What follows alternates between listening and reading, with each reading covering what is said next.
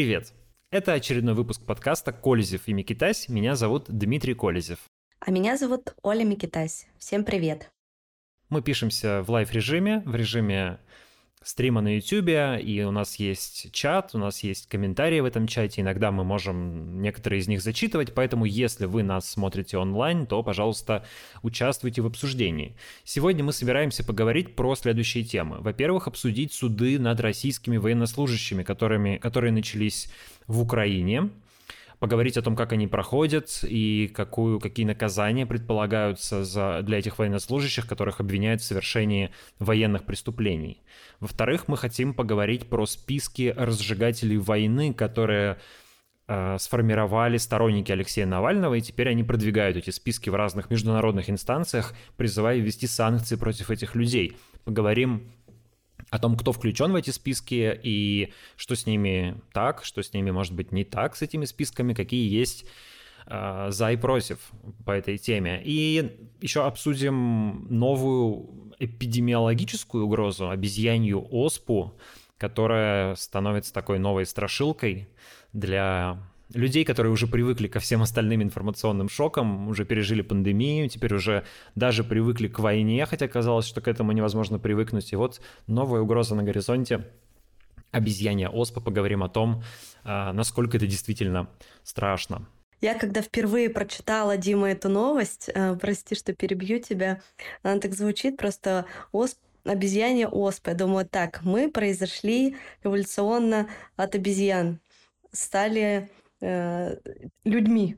Сейчас мы настолько деградируем, что, видимо, снова превратимся в обезьян. Как-то первая у меня Но такая мы не была произошли, аналогия. мы же, не- мы же не произошли от обезьян. У нас есть с обезьяном общие предки, но мы не происходили от обезьян. Это ошибка распространенная.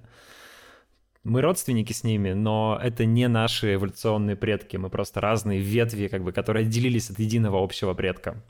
А, Ну, поэтому и болезни у нас могут быть родственные. Впрочем, как мы недавно узнали, у нас могут быть э, вполне себе одинаковые болезни с летучими мышами, поэтому чего уж удивляться, что с обезьянами мы можем болеть чем-то чем-то одним. Но давай все-таки начнем с, суда, с судов над российскими военнослужащими, которые начинаются в Украине. И вот первый такой процесс над сержантом Вадимом Шишимариным а, проходит в Соломенском суде Киева. Сержанта обвиняют в, по, закону, а, по статье Уголовного кодекса о нарушении законов и обычаев войны. А, Его обвиняют в том, что он убил в Сумской области 62-летнего Александра Шипилова. О, извините, Шели- Шелепова. Простите, пожалуйста, э, Александра Шелепова. А, Эпизод был такой, что этот э, человек просто вышел из дома, и, как говорит его вдова, ехал на велосипеде, его застрелил российский военный, она вышла из дома, увидела этих военных, увидела Вадима Шишимарина, опознала его, и, собственно, Вадим Шишимарин в суде а, этот 21-летний мальчик, э, он не отрицает, что он убил этого человека, он признал свою вину на первом же заседании суда и э, раскаивается в этом, и он говорит, что он не хотел убивать, что он выполнял приказ своего прапорщика. Дословно он сказал, я выстрелил, чтобы от меня отстали. Да, как пишет, как сообщает BBC, согласно рассказу подсудимого, а, прапорщик увидел, что а, что Шелепов разговаривает по телефону и приказал Шишимарину стрелять. Шишимарин, по его словам, медлил и не стрелял. Тогда к Шишимарину обратился другой человек, какой-то неизвестный, он начал кричать на сержанта и требовать, чтобы тот стрелял, потому что иначе они окажутся в опасности. Я не хотел его убивать, сказал в суде Шишимарин, я выстрелил, чтобы от меня отстали. И вот когда э, адвокат э, Шишимарина Виктор Овсянников выступал в суде, он сказал следующие вещи, как он защищал своего подзащитного. Он сказал, что, во-первых, Шишимарин выполнял приказ формально. Он не вел прицельный огонь и сделал несколько выстрелов как бы просто в сторону, в которую его просили сделать, э, не намереваясь по- попадать в человека, но один, одна из пуль угодила в этого 62-летнего Александра Шелепова. И э, он также говорит, что по российскому воинскому уставу Шишимарин был обязан беспрекословно подчиняться требованиям своих командиров, а, но он предлагает оправдать Шишимарина по обвинению в нарушении законов и обычаев войны и судить его по другому, по другой статье Уголовного кодекса о непредумышленном убийстве, которая подразумевает до пяти лет лишения свободы. А статья о нарушении законов и обычаев войны — это очень тяжкая статья, и она подразумевает пожизненное заключение, и именно такую меру наказания требует для этого российского военнослужащего прокурора.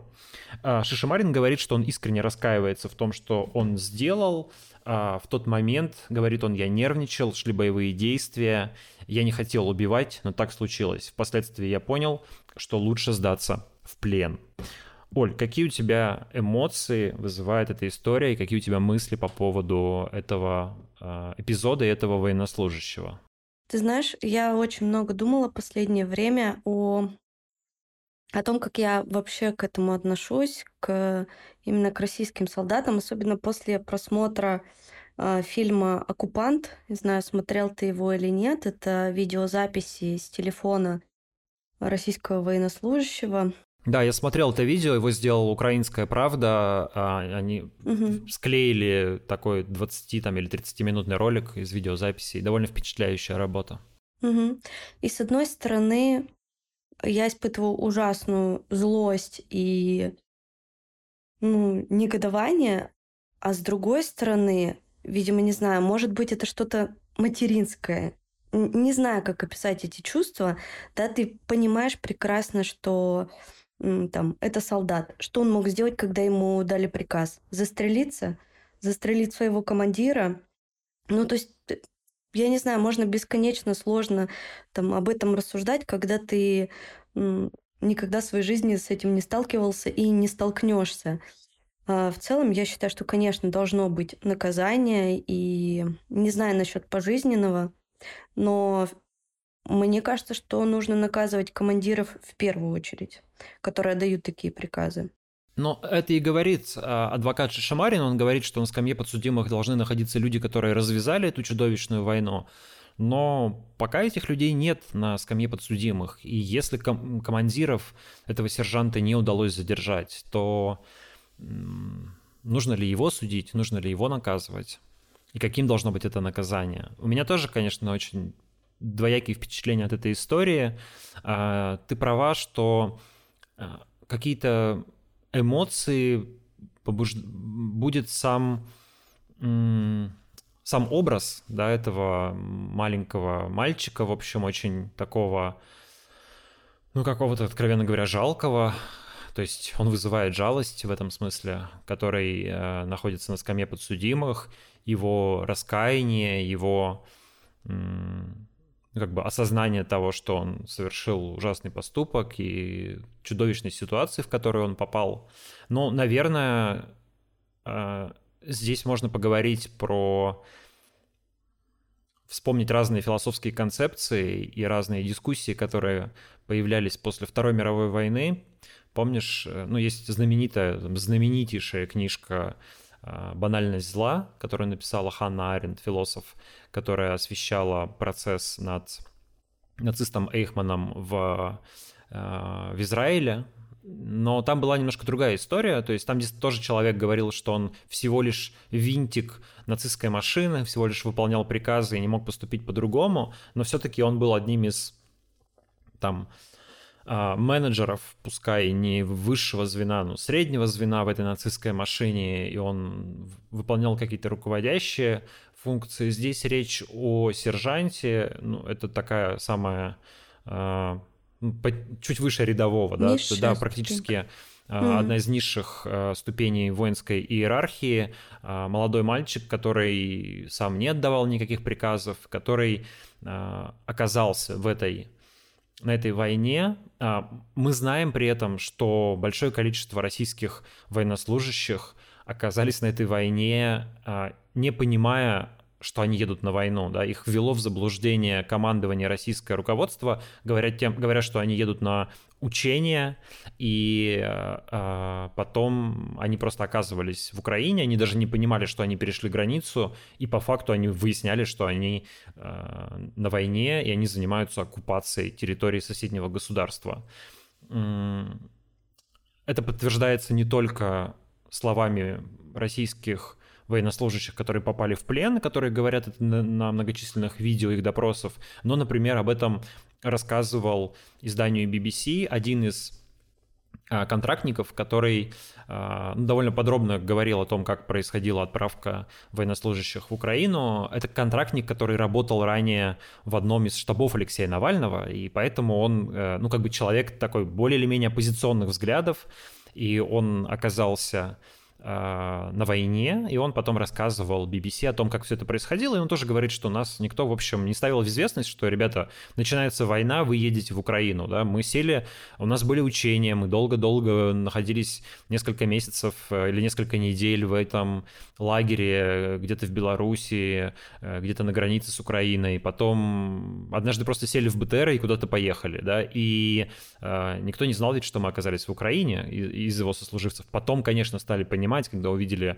украинские указатели, когда, в общем, развязались, завязались боевые действия, но в первое время Никто даже этого не осознавал. Я просто говорю так к тому, что был ли у этого сержанта вообще выбор, участвовать в этой войне или не участвовать. Да, он российский военнослужащий, ему сказали ехать на учения, например.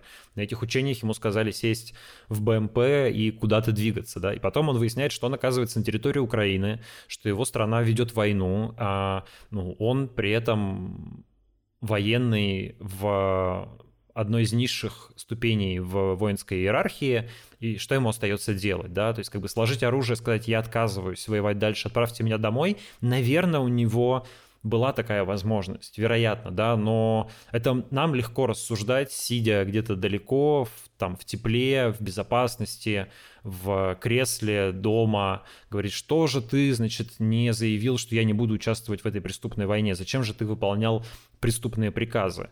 Но можно представить э, как бы мироощущение вот этого мальчика, вокруг которого огромная эта российская воинская машина, которому наверняка страшно, потому что, блин, он на войне, на которого кричит э, там офицер, кричит ему «стреляй», и он стреляет. Он стреляет, да, он совершает э, воинское преступление, он убивает военное преступление, он убивает Э, мирного жителя, и, вероятно, он должен нести за это ответственность.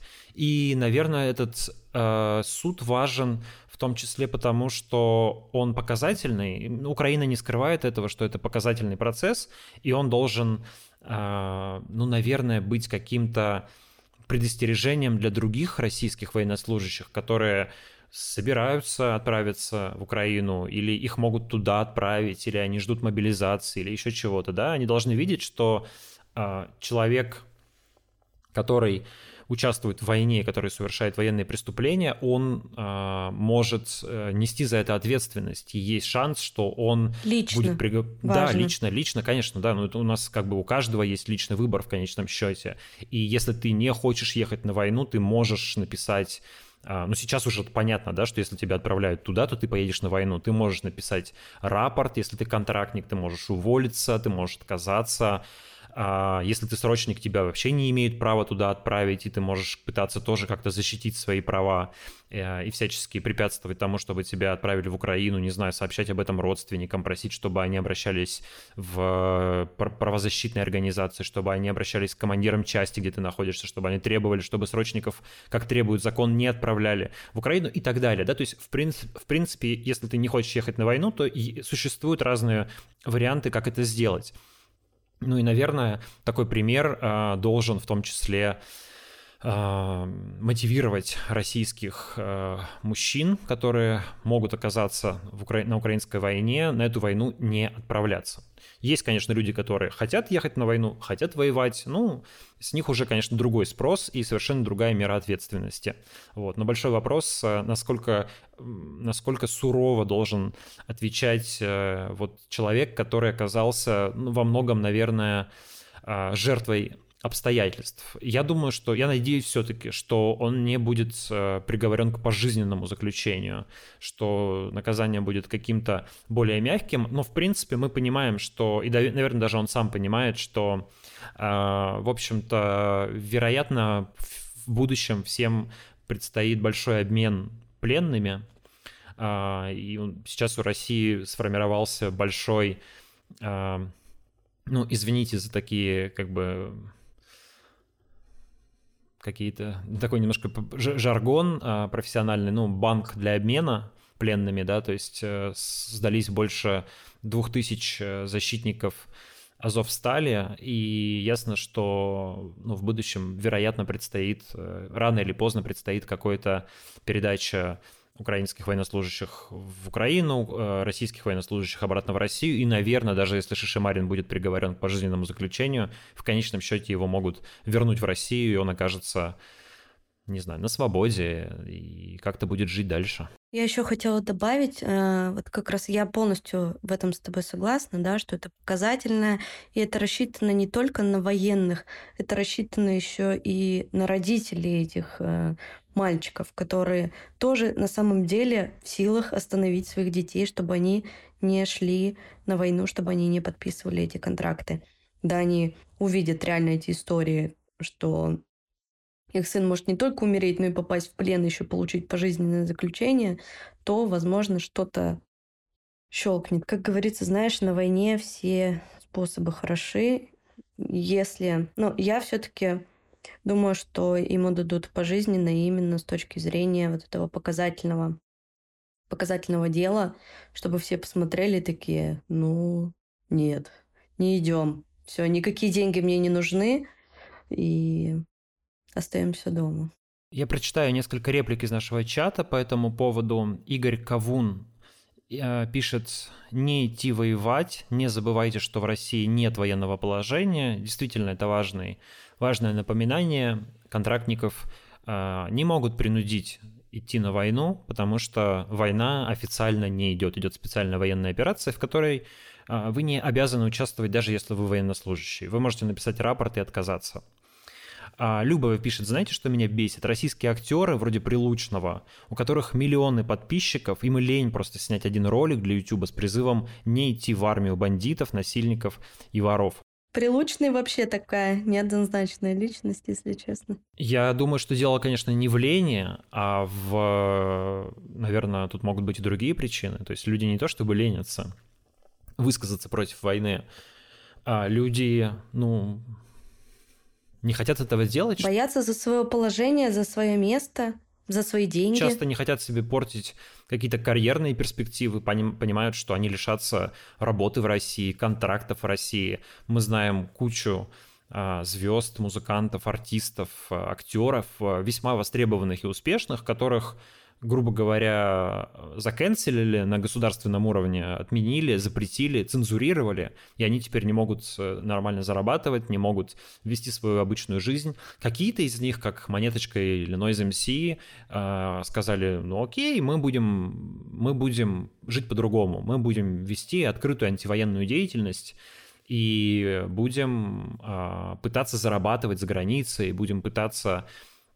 устраивать там концерты, записывать там музыку, наша аудитория там, наша аудитория в России, она все равно нас будет слушать, даже если мы будем за границей, а там условно корпоративы дочек Газпрома нам не нужны. К вопросу о том, сколько стоит ваша совесть, как говорится. Кто такой прилучный, спрашивает э, пользователь МСТ Мэй. Я, кстати, тоже не знаю, кто такой прилучный. Да. И да, да, ну этот актер такой, знаешь, я их называю такими сладенькими, такой вылизанный, загорелый такой местечковых разных сериалов. А, просто у него там был очень яркий развод, поэтому я его знаю. Но к вопросу, да, о том, сколько стоит ваша совесть. Вот ты знаешь, Монеточка с Noise MC устраивает благотворительные концерты, и я буквально увидела, что они приезжают в Тбилиси 2 июня, я не успела даже опомниться, и монеточка через 10 минут написала, что все билеты раскуплены. Да, да, и вот в Вильнюсе я тоже, я не успел на их концерт, просто потому что меня здесь еще не было, и они здесь тоже выступали, да, более того, они, по-моему, и живут здесь, но э, я думаю, что все-таки это конечная история, просто понимаешь, пока есть очень сильный эмоциональный заряд, такой антивоенный, конечно, это пользуется большой популярностью, но, во-первых, эмигрантские круги, они все-таки ограничены. Ну, имеется в виду, что это не миллионы и не десятки миллионов людей, как в России, потенциальной аудитории, с которой ты можешь работать и, с которой, и на которой ты можешь зарабатывать деньги. А, и ну, ты можешь выступить сейчас с антивоенными концертами, можешь э, проехать турне там через год, но, скорее всего, ты просто в деньгах как артист сильно потеряешь, если ты не будешь выступать в России. У меня есть некоторые знакомые музыканты, ну, они говорят, что, блин, э, выступая в Вильнюсе, ты не выдержишь, ты не выживешь или в Тбилиси, или в Стамбуле. Ну, это просто невозможно делать постоянно, во-первых. Во-вторых, ты не соберешь такие большие площадки, как ты бы собрал в России, потому что все равно основная аудитория там. А, так что это все равно выбор, который подразумевает э, некоторые финансовые потери. И тем достойнее этот выбор, который делает монеточка и который делает Noise, они теряют что-то важное, теряют деньги, теряют а, какие-то возможности в России, но считают, что совесть важнее, и политическая позиция в данном случае важнее, и им супер респект за это, честь им и хвала. Мне кажется, что это, в общем-то, единственно правильный выбор на самом деле. Ну, кстати говоря, Максим Галкин, да, то же самое. А, Андрей Макаревич давно сделал этот выбор. В этом я полностью с тобой согласна, да. В этом плане я полностью с тобой согласна. И знаешь, я даже э, не, не хочу тут корону себе на голову надевать, но даже мой пример, когда я понимаю, что я могла бы ничего не говорить, не записывать с тобой новости, не публиковать ничего в своем личном инстаграме. И, скорее всего, все мои рекламодатели в моих подкастах а, остались бы со мной, и мой уровень жизни остался бы там, где он был до 24 февраля, но я не сделала выбор в эту пользу, не сделала выбор в эту сторону, да, я от этого отказалась, я высказываю свою позицию, и многие рекламодатели, в том числе, уходят именно из-за этого и не размещают свою рекламу в подкастах, потому что ну, почти во всех сейчас своих проектах я так или иначе называю черное черным, а белое белым. Вот, поэтому это даже ну, обычных людей касается не только как бы каких-то очень популярных звезд. Да, ну вот типа монеточки. Шевчук на этой неделе очень ярко выступил в э, на концерте, да, сказал, что Родина — это не жопа президента, которую нужно целовать. А, и потом на него возбудили административное дело, и сейчас э, собираются возбуждать вроде даже уголовное дело. Ну, там не только, не только эти слова. Нашли до чего докопаться и по поводу заявлений о войне. А, но Шевчук э,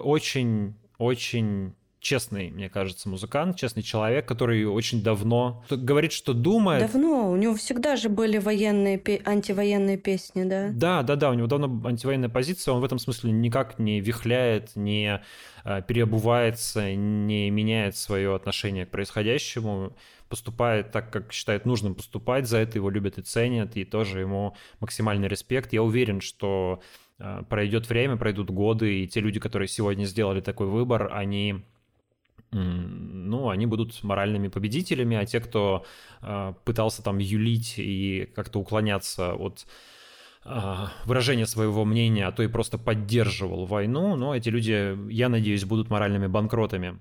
Ты знаешь, нам пришел интересный вопрос. А реально ли подать в суд на РФ, если ты контрактник за нарушение контракта или за незаконное пересечение границы, если ты срочник? Ну, хотя бы как юридический кейс. Ну, подать в суд всегда реально. Вопрос, реально ли выиграть, э, но... Как у нас суды, да, Но работают. правозащитные организации, та же Агора сейчас э, ведут огромное количество дел разных э, контрактников, которые которые отказываются ехать на войну. И вот э, какой-то там был хамоватый комментарий, космонавт, что ты лепишь, э, военнослужащий по контракту не может выбирать, какой приказ ему выполнять, причем тут война, не война или военное положение. Но вот юристы говорят, что я леплю все правильно, что э, контрактник, который сегодня, если, ему, если его отправляют в Украину, то он может написать рапорт, и он может уволиться. Он не может выбирать, а, оставаясь контрактником, выполнять, не выполнять приказ, но он может сказать, что я этот приказ не выполняю, и я увольняюсь с контрактной службы. А, и таких случаев много. И таким людям угрожают уголовным делом, говорят, что вы нарушаете присягу, вы, вас будут за это судить, вам всем крышка. Но Пока нет, насколько известно, ни одного уголовного дела по этому поводу. Никто не а, судит на самом деле, не наказывает этих людей. То есть их всячески шеймят, им там угрожают, ставят всякие обидные отметки воинские документы. Но нет уголовных дел. По этому поводу. Поэтому этот выбор есть. И более того, а, приходят, публикуются даже документы о том, что уже есть даже инструкции, а, ну, как правильно оформлять тех людей, которые отказываются ехать на специальную военную операцию. То есть это стало настолько массовым, что бюрократической машине требуются уже какие-то какие-то гайдлайны, правила, инструкции о том, как вообще с этими людьми быть. Методички. Да, какие-то методички, как с ними работать. Mm-hmm. Не, даже там даже речь уже не о том, как их запугивать и а, заставлять ехать на войну, а как их просто оформить правильно эти отказы, потому что эти отказы весьма и весьма массовые. Мы уже видели и видеообращения этих людей, которые а, отказываются ехать на войну или даже продолжать воевать. И самые-самые разные заявления. Есть и судебные процессы, есть и а, там разные правозащитные обращения в правозащитные организации. В общем, таких кейсов дополна. И э, их видно, их слышно. Если перед вами стоит такой выбор, то вы можете этот выбор сделать. Не обязательно ехать на войну, если вам этого не хочется. Пока война не объявлена.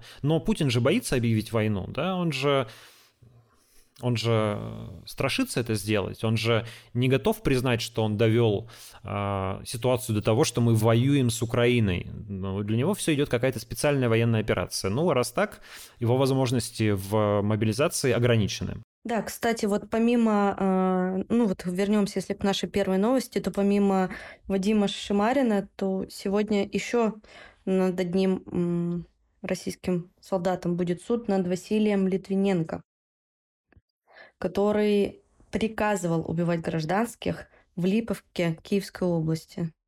Вот, так что уже второй суд будет. Ну, я вот не знаком с этим делом, но я думаю, что если... Э, это совсем разные истории, по крайней мере, из того, что ты говоришь. Если человек э, отдавал приказы в убийстве гражданских, то вот он э, уже однозначно достоин, заслуживает самого сурового наказания, да, если он действительно э, отдавал приказы совершать военные преступления, ну тогда уж извините, он уже не жертва обстоятельств, он создатель этих обстоятельств. И здесь уже никаких скидок на его э, положение быть не может. По крайней мере, э, в том, в той как бы картинке, которая возникла после вот там одной твоей фразы, да. Но опять же, это же дело, в нем надо разбираться, надо читать, надо а, слушать, э, что говорит обвиняемый, слушать, слушать, слушать, что говорят его защитники. И, кстати, а, обратим внимание, да, что украинское правосудие работает в этом смысле довольно неплохо. Мы знаем позицию адвоката. Мы, адвокат э, имеет возможность а, выступать и защищать своего подзащитного. Подзащитный имеет право выступать, и мы слышим, что он заявляет, что он говорит. И, в общем, это публичный процесс, в нем есть какая-то состязательность сторон, и на самом деле было бы а, с точки зрения украинского государства, мне кажется, было бы, возможно, правильно выбрать наказание не то, которое просит прокурор, а более мягкое, показать, что это не, а, не процесс, не политический процесс, который заранее, результат которого заранее известен и прислан откуда-то из администрации украинского президента. Нет, это реальный судебный процесс, в котором состязаются стороны, и защита может доказать, что этот солдат, да, он убил человека, но его вина, а, степень его вины не такова, как пытается доказать обвинение. Это было бы вот действительно подтверждением того, что украинское государство оказалось гораздо более а, развитым и гораздо более его институты гораздо прочнее и эффективнее, дееспособнее, чем институты государства российского. Приговор объявят в понедельник, 23 мая. Вот и узнаем, что в итоге, как это дело закончится для Вадима Шишимарина. Мы хотели поговорить про списки разжигателей войны. Команда Навального первый раз, да, 6 мая их составила. А вот буквально вчера, 20 мая, ввели правки, дополнения, кого-то из этих списков исключили. Я так поняла, что всего там 6 тысяч человек, и э, появился даже новый раздел «Идеологи войны». Да, идея заключается в том, что есть э, люди, попавшие под санкции, их число исчисляется уже, ну, наверное, сотнями, но это как бы люди первого эшелона, люди первой категории. Там Игорь Сечин, не знаю, Алина Кабаева, которую мы обсуждали с тобой в прошлый раз, Мария Воронцова, сам Владимир Путин. Дочери, а, да. Да, да, да. И, ну, в общем, это люди в основном известные. Там, конечно, есть и какие-то менее известные люди, и какие-то там топ-менеджеры, которые не на публике, и руководители предприятий или каких-то воинских подразделений, спецслужб, которые не публичные, но тем не менее это люди довольно высокого статуса. А идея сторонников Навального в том, чтобы создать а, сделать список из, э, ну, таких как бы виновников войны среднего звена, что ли, да, то есть люди, которые как-то а, как-то виновны, как считают сторонники Навального в том, что эта война случилась, и, а, но это люди не первого эшелона, это типа средний средний менеджмент путинского режима, и если, мол, бить по этому среднему менеджменту, то это будет эффективно, потому что это будет способствовать чего, чему-то там, не знаю, расколу элиты, э, остановке войны, потому что система будет работать хуже, или замедлению войны, снижению эффективности путинского режима, его ослаблению и так далее. А как ты вообще к спискам относишься? Я к спискам отношусь плохо. Я отношусь плохо к спискам, которые э, формируются по ну, как бы по такому, по компанейскому... Личным каким-то соображениями? Признаку. Угу. Слушай, они даже не по личным соображениям. То есть вот когда а, начинается какая-то работа, как давайте вот там назначим виновных по какому-то а, одному принципу. Ну вот, например, там работал, если человек возглавлял региональную ГТРК, а, то он виновен в разжигании войны. Вот часть э, людей, которые в этом списке находятся, это руководители филиалов ВГТРК в регионах. Ну, вроде как вроде как может быть, да, они сотрудники пропагандистской машины, их надо тоже записать в, в санкционные списки, окей, но потом, значит, выясняется, что список составили довольно халтурно, потому что многие из этих руководителей ГТРК оттуда уволились когда-то уже много-много-много лет назад. Они сегодня уже вообще никакого отношения не имеют к российской пропаганде, а были, а были там люди, которые вообще уже умерли, и они попали в этот список, а были там люди, которые туда попали явно по ошибке, и в результате ты понимаешь, что когда вот идет какая-то компанейщина, да, то в, в, никто особо не разбирается в деталях. И под эту сурдинку может попасть, в принципе, кто угодно. Мне, я приветствую в целом как бы саму идею э, ответственности для людей, которые там так или иначе способствовали войне, и, наверное, какой-то есть положительный аспект в этих списках. Ну, например, сейчас наличие этого списка, наверное, а, останавливает людей в России, которые могли бы как-то высказываться в пользу военной операции, или, может быть, от них этого просят, или они там э, могут участвовать в каких-то мероприятиях, но они как бы этого теперь избегают, возможно, уклоняются, потому что есть такой список, попадать в который не хочется, да, а лучше я как-то вот отсижусь, знаете, в сторонке, не буду уж сильно отсвечивать в контексте всей этой истории, нафиг мне какие-то там потом санкции, да, потом визу не дадут, потом, значит, счет в банке, если захочется в зарубежном не открыть, а если он есть, то его сейчас у меня закроют, и так далее, и так далее. Но а, вот это вот именно как бы эта списочность, эта компанейщина меня смущает, потому что я сразу, ну, не знаю, мне кажется, у русских, у российских людей, у русских людей какая-то генетическая, э, генетический страх коллективный перед всякими списками. Да-да-да, вот сразу какой-то 37-й год, аж прям да, некомфортно. Да, абсолютно 37-й год, потому чем что, мы, ну, в смысле, чем мы лучше их тогда, получается. Ассоциация вот, именно с этим, да, потому что ведь тогда тоже репрессии в какой-то момент, они пошли по спискам, это так и называлось. А, в какой-то момент машина государственного террора настолько разогналась, что уже перестали как бы даже делать вид, что там разбираются в каких-то преступлениях, что нужны какие-то, там, не знаю, доносы для того, чтобы кого-то арестовать, или что нужны какие-то, как-то фабриковать э, уголовные дела о якобы вредителях или якобы шпионах, да, просто, э, значит, есть э, указания сверху. Плановая же экономика в стране, вот и репрессии плановые. Есть указания сверху. Надо арестовать 200 поляков в каком-то регионе.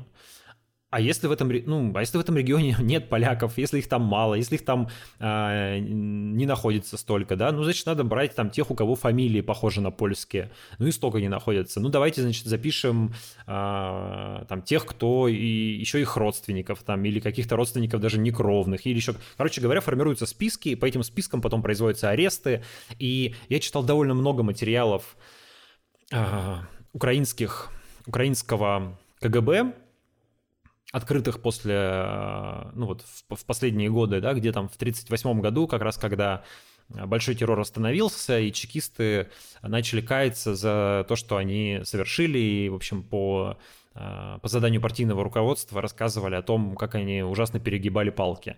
И вот э, все они говорят, ну вот да, вот шли аресты по спискам, вот мы записывали в эти списки не пойми кого и не пойми как, и, в общем, это, конечно, нарушение социалистической законности. Короче говоря, я к тому, что память о списках пам... у нас, у жителей России и Советского Союза, мне кажется, она вот самая такая а, больная. И поэтому ко всем спискам в любом случае относишься с осторожностью, потому что список в конечном счете может превратиться в охоту на ведьм. Это как бы первый поинт.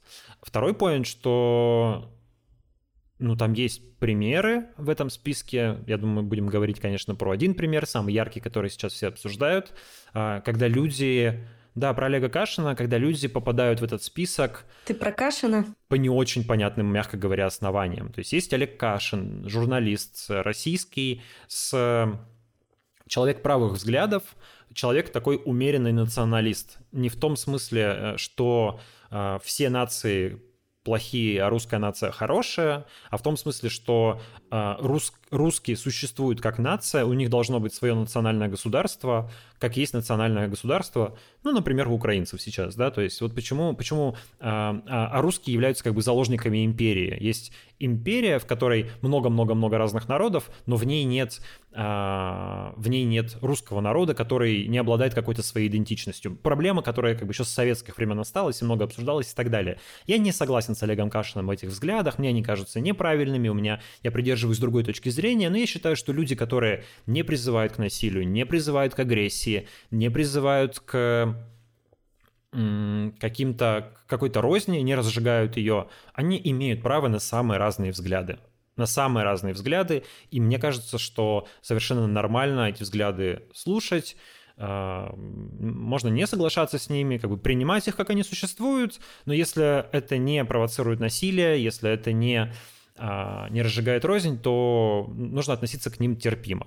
И вот Олег Кашин, на мой взгляд, э, придерживается примерно таких взглядов. Я не согласен с ним по украинскому вопросу, по а, по многим категориям. Мне действительно кажется, что некоторые его высказывания по Украине, ну, я бы таких высказываний точно не делал, и мне не нравится, что он их делает. Но тем не менее, да, как бы они в целом, на мой взгляд, остаются в рамках общественно-политической дискуссии.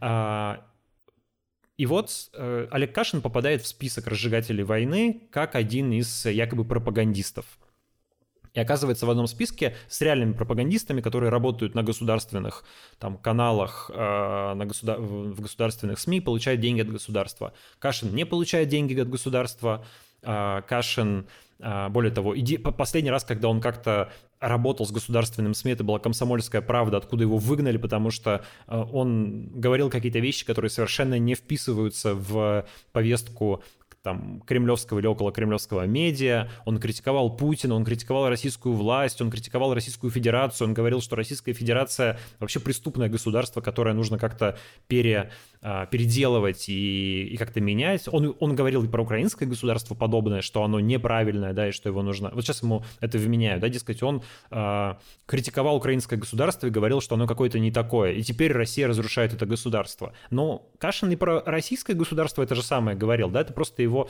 такая позиция.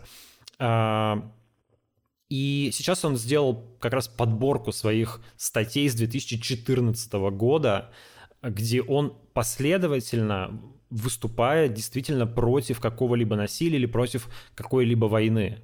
А, и желающие могут найти эту подборку и прочитать все тексты Кашина, там 30, по-моему, что ли, публикаций, где он высказывается по а, теме Украины. А, и подумать, ну, как бы это разжигание войны или это не разжигание войны. И после начала войны Кашин написал огромное количество колонок о том, что война это ужасно, это отвратительно, что э, Путин он же для Репаблика, да, пишет? Да, он тут как бы, да, наверное, нужно предупредить о конфликте, о конфликте интересов. Я главный редактор Репаблика, Кашин один из авторов Репаблика. А, Репаблик СМИ, заблокированная в России, признанная иностранным агентом. А, нас очень сложно, наверное, заподозрить в том, что мы пропагандистская СМИ. Мы не получаем, естественно, и никогда не получали никакого государственного финансирования. Олег Кашин, а, автор наиболее одних из самых читаемых колонок, колонок и текстов на Репаблике. Его, у него есть э, аудитория, которая его ценит, которая его любит, которая не всегда с ним согласна. Его э, тексты получают много дизлайков, с ним спорят, там бывают э, мощный срач в комментариях, но он интересен в первую очередь тем, что он находится между двумя мейнстримами, между путинским провластным мейнстримом и между оппозиционным мейнстримом, таким условно либерально-навальнистским, да, то есть Кашин говорит, слушайте, я не с теми и не с другими. Мне, не вашим, не нашим, а, короче, понятно. Путин, да, там отвратителен, и российское государство отвратительно, потому что оно жестоко, чудовищно, бесчеловечно, антигуманно там, и так далее, но мне не нравится и либеральная позиция Навальный потому-то, потому-то и потому-то. Я тоже, я не согласен с позицией Кашина э, по Навальному по многим вопросам, но он, я считаю, что он имеет на нее право. Там, конечно, намешано очень много личной обиды. Он лично нападал публично на там Леонида Волкова, на Ивана Жданова, на соратников Навального, а, очень пренебрежительно о них отзывается, говорит, что весь их э, политический капитал цитирую последнее интервью, состоит в том, что когда-то их нанимал на работу политик, которого отравили и посадили в тюрьму и так далее. И, конечно, здесь, мне кажется, играют огромную роль личные обиды с обеих сторон. Кашин э, терпеть не может сторонников Навального, сторонники Навального терпеть не могут Кашина. Но получается, что таким образом человек попадает в список разжигателей войны, в список пропагандистов не потому, что он сотрудник, госпропаганди... сотрудник госпропаганды не потому, что он получал деньги за разжигание войны, даже не потому, что он разжигал войну, а потому, что у него есть некая политическая позиция, которая плохо вписывается в э, либерально-оппозиционный мейнстрим и при этом не вписывается в провластный мейнстрим, да, но какая-то вот она такая своя, да, и, это, и не очень понятная.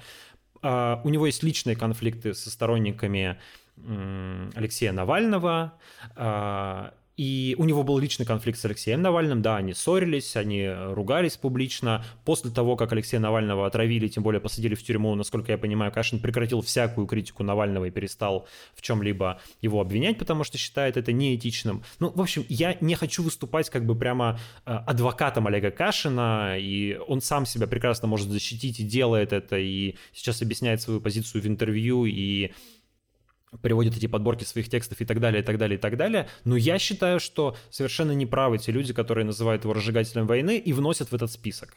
А, и это как раз дискредитация идей такого списка, это как раз... А, ну, ребят, как можно серьезно относиться к этому списку, если вы в него вносите человека по по совершенно непонятным основаниям, по отчасти, видимо, из-за личной обиды, из-за его политической позиции, которая вам не близка. Но эта позиция не провоенная, он не настаивал на войне, он не говорил, что нужна война, он всякий раз говорил, что война — это там плохо, вредно, э, это ужасно, это кровь, это будет предательство России, это будет плохо и для Украины, и для России, и так далее, и так далее, и так далее. Я сейчас не буду вам цитировать, ладно, все там выступления Олега Навального, о, извините, э, э, Олега Кашина, вы можете их сами найти. Но, короче говоря, мое мнение, я говорю его и публично, я говорю и лично это сторонникам Алексея Навального, если у нас, если мы с ними разговариваем, что включение Олега Кашина в этот список это ошибка, и это в первую очередь дискредитирует сам этот список. И это как раз пример того, что э, какая-то компанейщина, репрессии по спискам, они э, могут приводить и вот к подобным эксцессам проблема ведь в том, что тут еще, еще, наверное, нужно напомнить, в чем как бы контекст, да, в чем нюанс. Олег Кашин живет в Лондоне, и он живет там довольно много лет уже после того, как в России на него было совершено жестокое покушение, за которым, судя по всему, стоит э, тогда губернатор Псковской области, а ныне генсек Единой России Андрей Турчак Олега Кашина очень жестоко избили металлическим прутом, и он долго потом восстанавливался и лечился. И он уехал из России из соображений собственной безопасности. Он живет в Лондоне, а, там работает его супруга, там растет его сын. И а, сейчас, когда сторонники Навального требуют ввести санкции против этих людей, но это ведь грозит человеку тем, что его просто лишат вида на жительство в Великобритании.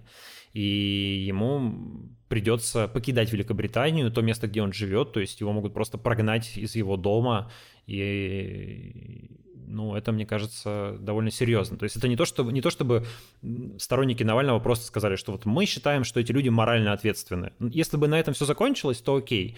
Вы можете кого угодно называть морально ответственностью, это ваше политическое право. Но вы э, просите органы власти Евросоюза, а потом, наверное, в перспективе и Великобритании внести этих людей в санкционные списки. И вы, ну, и, и, и эта работа уже идет. Европарламент принимает резолюцию, в которой ссылается на этот список 6 тысяч и просит э, органы исполнительной власти Евросоюза принять санкции, принимая во внимание этот список. Поэтому ну, вы, по сути, настаиваете на репрессиях на основании, я предполагаю, это моя точка зрения, в том числе на основании какого-то личного конфликта и того, что вам не нравятся политические взгляды человека. Если сейчас вспоминать, то есть там, вот Олег Кашин в 2014 году говорил, что значит Крым, там, э, Крым наш. Э, там так прямо он не говорил, хотя, насколько я понимаю позицию Олега, он действительно в целом поддерживал, э, в целом Ладно, я сейчас не буду, наверное, там, я боюсь неправильно просто его интерпретировать, да. Давай, а то мы можем мы можем очень долго еще поговорить про Олега Кашина, но в целом, да, мысль понятна. Понимаете, мы же можем тогда и Алексея Навального записать в разжигатели войны, потому что он сказал, что Крым не бутерброд, чтобы отдавать его обратно. Да? А так этот человек поддержал аннексию Крыма, а это, значит, тоже шаг к э, предпосылка к войне. Вот если бы он тогда не поддержал аннексию Крыма, может быть, никакой войны и не было. Но мы так можем очень далеко зайти в своих разговорах, в своих домыслах. Мы, к сожалению, с вами не э, можем предвидеть будущее, да, и э, одно дело, когда ты говоришь, не знаю, Украину нужно уничтожить, нужно идти на нее войной. Понятно, что это разжигание войны, понятно, что за это нужно наказывать. Другое дело, если ты высказываешься по каким-то вопросам, э, выражаешь свою точку зрения, по, которая потом, когда-то, спустя много лет, может быть кем-то интерпретирована как предпосылка к тому, что что-то случилось. Слушайте, ну, тогда вообще лучше ничего не говорить и, и никак не высказываться. Кто знает, что будет через 10 лет и как будут выглядеть наши слова через 10 лет. Важна позиция человека сейчас. Сторонники Навального требуют от Кашина, чтобы он категорически выступил против войны. Ну, как и от всех людей, которые попали в этот список, и только тогда они смогут быть удалены из этого списка. Если они публично скажут, осудят. Давай все-таки процитирую. Э, издание «Вот так» с Олегом Кашиным разговаривало. Ваше отношение к возможной войне изменилось с началом боевых действий? Абсолютно нет. А, предыдущий эпизод стягивания российских войск к границе весна 2021 года. Я и тогда тоже писал, что ни в коем случае не должно быть войны. Даже в день, когда Владимир Путин выступал с той самой исторической лекцией перед объявлением о признании ЛДНР, зрители моего стрима помнят, я заслушался, пошел за бутылкой виски и стал читать Бродского. Этот стрим начинается с того, что я говорю, что надеюсь, что войны не будет. И дальше я говорю, вот есть конфликт России и Украины. И давайте прямо. Украина обычно восточноевропейская держава, и ей противостоит фашистская Россия. Если это не антивоенные заявления, то что должно быть антивоенное заявление? Оральный секс с Леонидом Волковым, я к этому не готов. Но, видимо, этого он добивается, других объяснений у меня нет. Я хочу тут сказать еще, что, ну, я лично знаю и Олега Кашина, и Леонида Волкова, и на самом деле хорошо отношусь к ним обоим, и мне больно, что люди, которые оба выступают против войны, вместо того, чтобы стремиться к прекращению войны, в общем, мы все, они и мы все тратим какое-то время и какую-то энергию на вот такие немножечко личные склоки. Наверное, действительно, мы слишком много про это говорим. А, слушай, но меня удивило еще попадание в этот список э, Ксении Собчак, и мы даже перед нашим стримом с моим партнером немного на эту тему поспорили. Он считает, что вполне логично, что ее туда включили, а, что нельзя сидеть на двух стульях и типа делать вид, что ты такая молодец и не поддерживаешь. А с другой стороны, все мы знаем, кто такая Ксения Собчак и почему она участвовала в выборах. Ну, тут я, знаешь, не очень согласна с ним в этом плане. Я с Собчак, пожалуй, тоже не согласен с ее включением в список. Да. Потому что, ну, если вы называете это списком разжигателей войны, докажите, что человек разжигал войну пруфы, пожалуйста, не знаю, фразы, заявления. То, что человек э, в чем-то помог путинскому режиму, побыв спойлером на выборах, ну это стрёмно, это плохо, но это не разжигание войны. Слушайте, ну извините, но тогда можно придумать, что много кто как-то способствовал сохранению путинского режима. Тогда можно в, значит, в разжигатели войны записать, там, не знаю, 70 миллионов человек в России, которые... Все, кто иначе... галочку поставил. Да, все, кто галочку поставил, фамилии. все члены избирательных комиссий, все, значит, э, кто там... Э, не знаю, запишите туда всех э, миллион сотрудников полиции, всех сотрудников э, Росгвардии, всех военнослужащих российской армии, всех всех запишите, кто, значит, кто не стоял с, пикете с антивоенным плакатом, а, ну, таких же, таких же меньшинство все-таки, честь им и хвала людям, которые это делают, но все-таки их меньшинство. Ничего хорошего нет в том, как э, Ксения Собчак себя политически вела, я понимаю к ней такое пренебрежительное отношение, и сам отношусь довольно скептически, и мне вовсе не нравятся ее там попытки ну, да, она такая. сотрудничать с властью, хитрить, там, иметь какие-то кулуарные договоренности и все такое прочее. Но слушайте, ну, ну давайте тогда, не знаю, говорить, что окей, это список э, людей, которые, которые... Как сказал Шевчук. Которых мы считаем там связанными с путинским режимом как-то. Но тогда встает вопрос, ну, а, а можно ли дискриминировать людей на основании просто какой-то взглядов неочевидной, не, неочевидной связи с режимом. Это даже, понимаешь, это даже не политические взгляды. Я бы не сказал, что у Ксении Собчак вообще есть какие-то прямо вот политические взгляды, которые, благодаря которым она сотрудничала с российской властью. Я думаю, что это скорее вопрос там какого-то выживания, денег, э, не знаю, капитала, там всего прочего. Прошлого ее. Да. Ну, э, это как бы это мутное, мутный, э, понятно, человек с мутными связями с, с российской властью, в том числе, вероятно, да, но, блин, у нас такая страна, в которой 20 лет у власти а, одна группа, государство проникло во все сферы жизни практически, и оно э, не, соприкосну, не соприкоснуться с ним чрезвычайно сложно было за все последние годы да, то есть как-то полностью избежать с ним каких-то контактов, какого-то сотрудничества. А, ну вот, не знаю, там сейчас сотрудников Яндекса всех обвиняют в том, что они работали на режим, оказывается, все эти годы, потому что Яндекс там неправильно формировал свою выдачу новостей, и так далее, так далее, так далее. Ну, давайте сотрудников Яндекса запишем всех в разжигателей войны, потому что они помогали путинскому режиму сохраняться. Давайте, ну, не знаю, мне кажется, что так можно очень далеко зайти, и правильнее было бы все-таки составлять не списки, а, а называть конкретных людей и описывать их конкретные заявления, конкретные какие-то поступки, действия, которые они совершили. Да, сейчас сторонники Навального пытаются это сделать, и по тому же Кашину они попытались представить какие-то пруфы того, что вот действительно, смотрите, у него был такой твит, у него был такой-то пост в Телеграме. Ну вот они нашли четыре публикации, одну из которых уже убрали. А, этот твит, который был с цитатой из другого человека, плюс одна колонка, которая на самом деле антивоенная, она начинается с провокационного заявления, но на самом деле она антивоенная, у меня ощущение что ее даже не прочитали.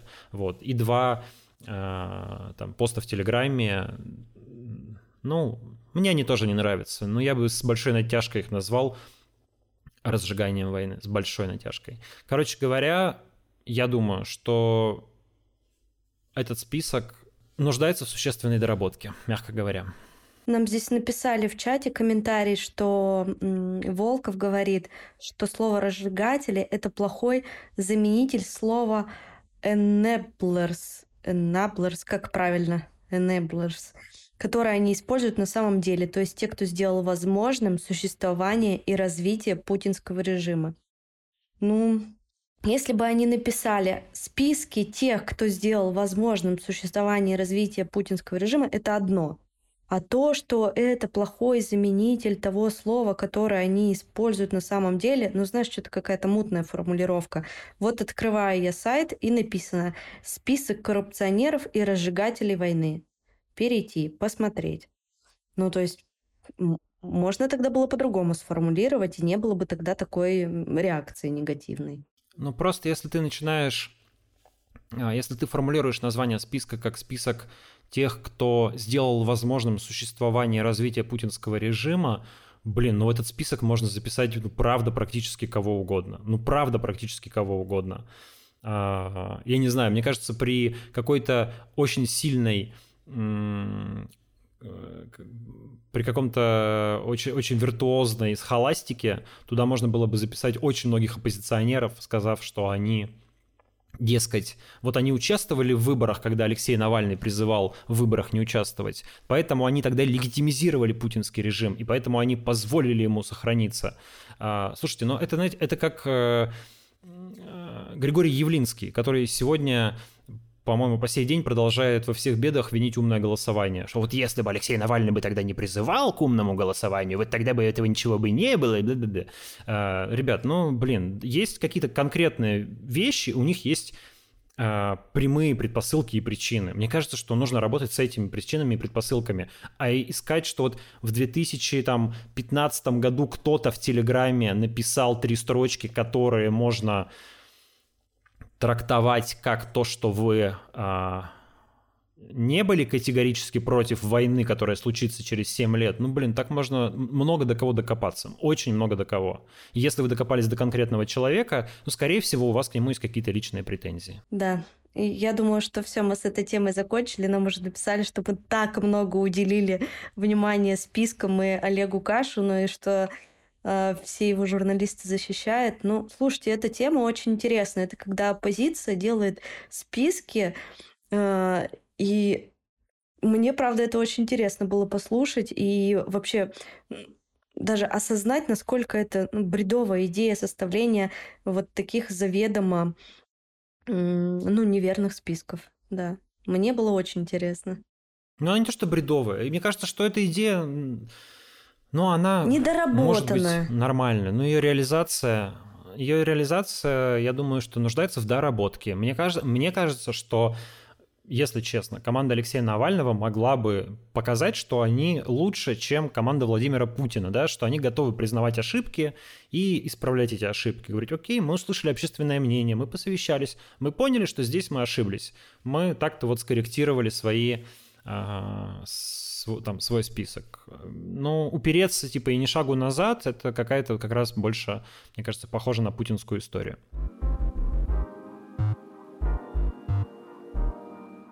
Ладно, кратенько еще, может быть, да, затронем э, обезьянью оспу. Если кратко, ты сказал, ты про эту тему ничего не читал, я посмотрела ролик, почитала. В общем, э, маловероятно, что это новая пандемия, это раз.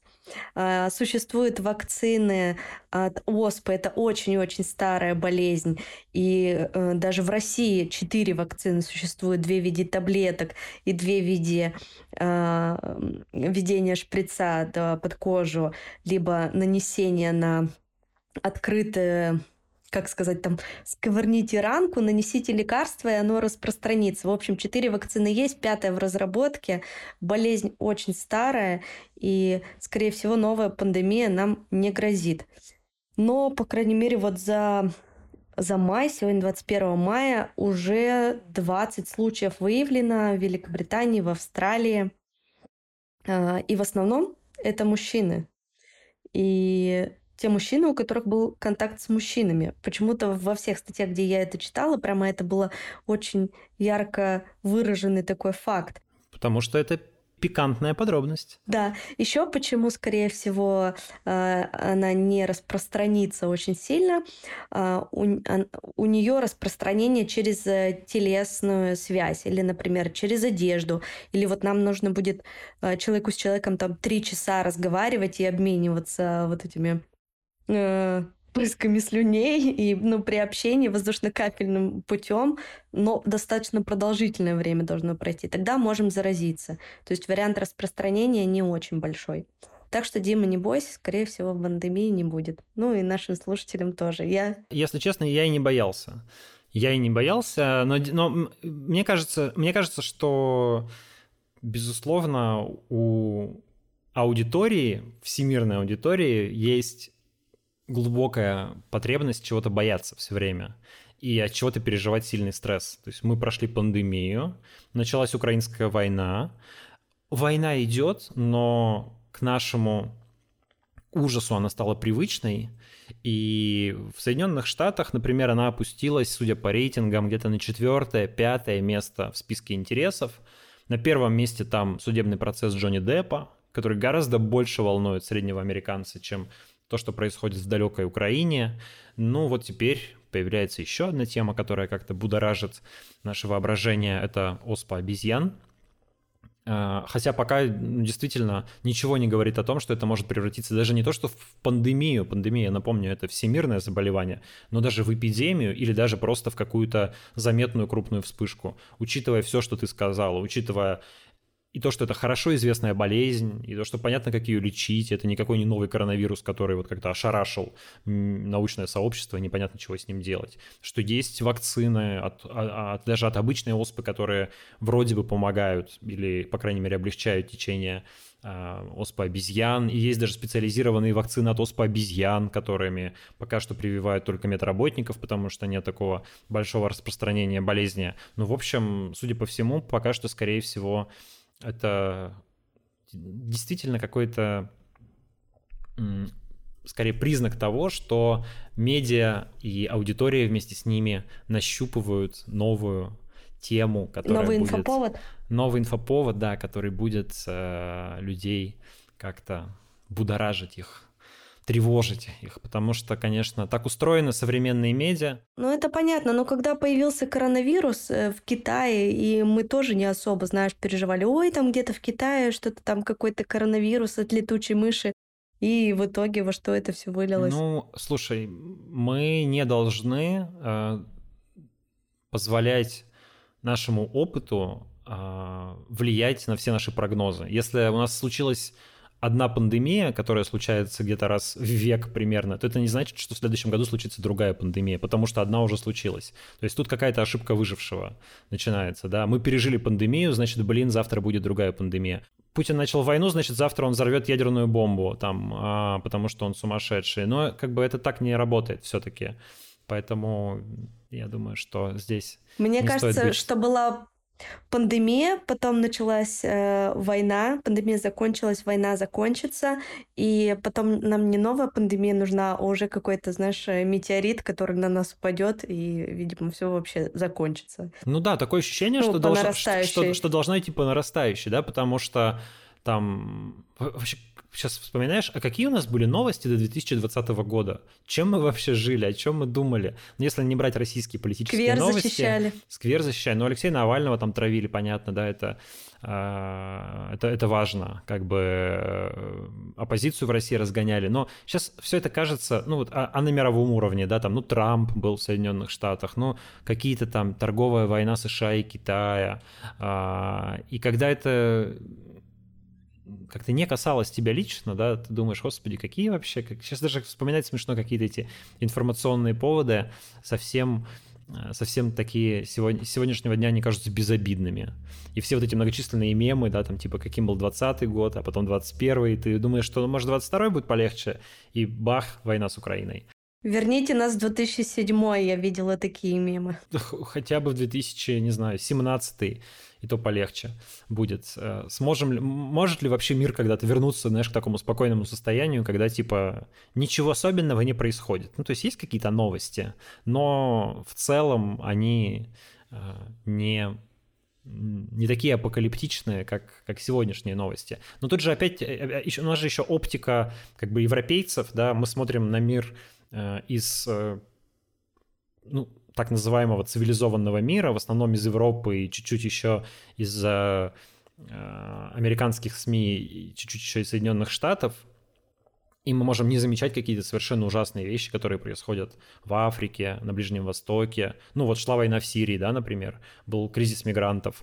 Но нас это мало касалось, в общем-то, и мы как бы воспринимали это просто как какой-то посторонний информационный фон. Хотя для людей в Сирии, на Ближнем Востоке и отчасти в Европе, потому что к, к ним приезжало много мигрантов, это тоже было чем-то э, очень сильно меняющим, меняющим их жизнь и разделяющим жизнь на до и после. А люди в Афганистане, а люди в не знаю, в Туркменистане, которые сегодня переживают приход какого-то нового, еще более безумного диктатора, чем а, был его отец и так далее. В общем, тут надо всегда помнить, что мы смотрим из своей скорлупы, а в мире там много чего происходит. Тут один комментарий был. Можем ли мы прокомментировать ночную новость Банкста про ограничения в открытии счетов для россиян а, в Казахстане, Армении, Азербайджане, Узбекистане? Э, я не могу, не читала эту новость, еще ничего про нее не слышала. Читаю новость. Банки Армении, Казахстана, Киргизии, Азербайджана, Узбекистана и Таджикистана отреагировали на письма из диппредставительств стран коллективного Запада и ввели негласные ограничения в адрес нерезидентов с российскими паспортами.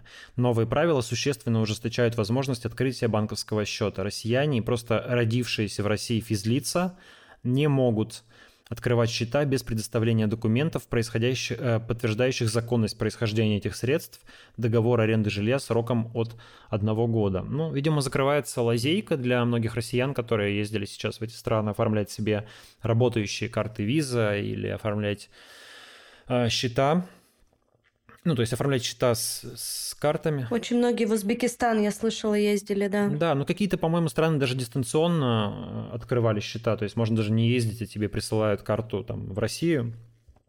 Видимо, эта лазейка закрывается, как закрываются самые разные лазейки сейчас для россиян. И вот э, это, кстати, мне кажется, пример довольно странно работающих санкций.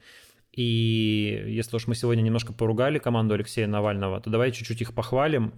Леонид Волков сейчас э, работал в Вашингтоне, где встречался с представителями э, с американскими конгрессменами и объяснял им, как на самом деле нелепо и глупо работают некоторые санкции и некоторые э, отдельные решения американских компаний или европейских компаний, ну, например, вот блокировка карт. Э, россиян, которая никак не повлияла на, на сторонников режима Путина внутри России. У них как работали карты, так и работают. Они прекрасно могут задонатить на, не знаю, на оружие там или для, на какую-нибудь экипировку, обмундирование для воюющих в ДНР, если им вдруг захочется. Но вот, например, задонатить Медузе или задонатить Медиазоне или оплатить подписку на Republic э, стало намного сложнее, если вы находитесь за границей, потому что не работают иностранные карты в России. Ну или наоборот, те, те организации, которые перевели уже свою работу за границу, такие как э, ФБК, а, они, например, не могут а, получить платежи с российских карт. И как бы кому от этого стало легче и нахрена это нужно, непонятно. Есть впечатление, что просто люди, которые принимали эти решения, они не очень понимали, как это будет выглядеть на самом деле, а теперь уже как-то не получается откатить назад.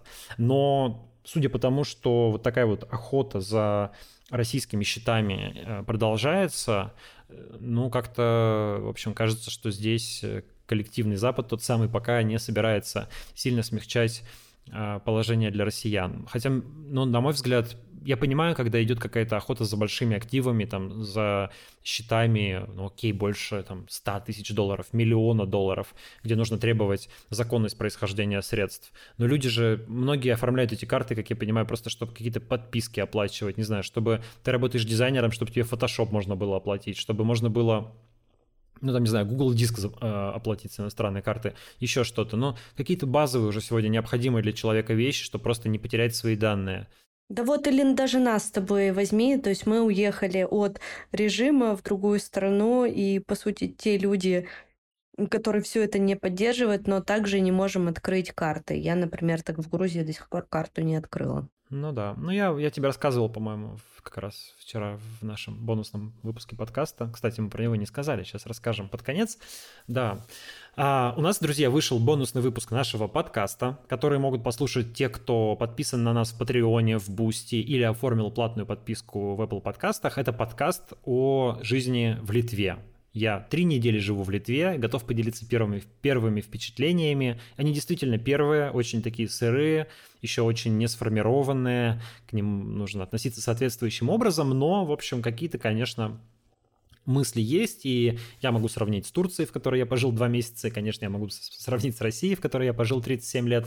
А, в общем, если вам хочется этот, э, это послушать и хочется про этот опыт узнать, то вы можете подписаться на Patreon е, на Boosty или в Apple подкастах, оформить подписку. Все ссылки есть в описании нашего стрима и нашего подкаста.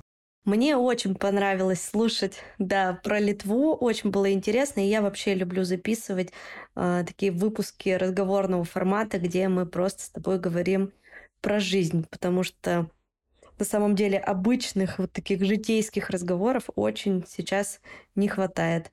И я здесь в Грузии нахожусь, у меня кроме моего партнера больше близких людей, друзей нет. Э, так или иначе, все остальное поле это мы говорим про войну. Вот, поэтому это прям глоток свежего воздуха. Фина... Финальный комментарий от Никиты Сидоренко. Господи, какие крутые ведущие, такие вежливые и добрые. И три сердечка. Ой. Никита, спасибо вам. Давайте закончим на этой, на этом хорошем, спасибо. А, на этой радостной ноте, приятной наш стрим и наш подкаст. Друзья, спасибо вам всем за ваши комментарии, как добрые, как у Никиты, так и злые, как у других людей. За все комментарии спасибо. И ставьте оценки подкасту, э, пишите комментарии. Подписывайтесь. Подписывайтесь и на подкаст, и на... Ну, конечно, будет здорово, если вы еще на платные какие-то а, наши платформы подпишитесь, чтобы помочь в создании контента. В общем, до следующей недели, друзья, до новых встреч. Пока. Да, на следующей неделе мы увидимся в пятницу, потому что я уезжаю в другой город с детьми немножко передохнуть на выходные. Да, в пятницу у меня, значит, будет два стрима. Соли будет с утра, а вечером еще будет мой стрим на моем YouTube-канале. В общем, что-то я в этом немножечко погряз. А ты решил все-таки по пятницам каждый вечер какой-то делать еще стрим? Ну, видимо, да. Видимо, так получается у меня. Я подумаю еще, как подвигать его в расписании, но кажется, что пока что это пятница вечер. Ну все, спасибо большое. Рада была тебя видеть, Дима. Спасибо, что нас послушали и были с нами целый час, 15 минут. Ух. Здорово, спасибо большое. Пока всем. Пока.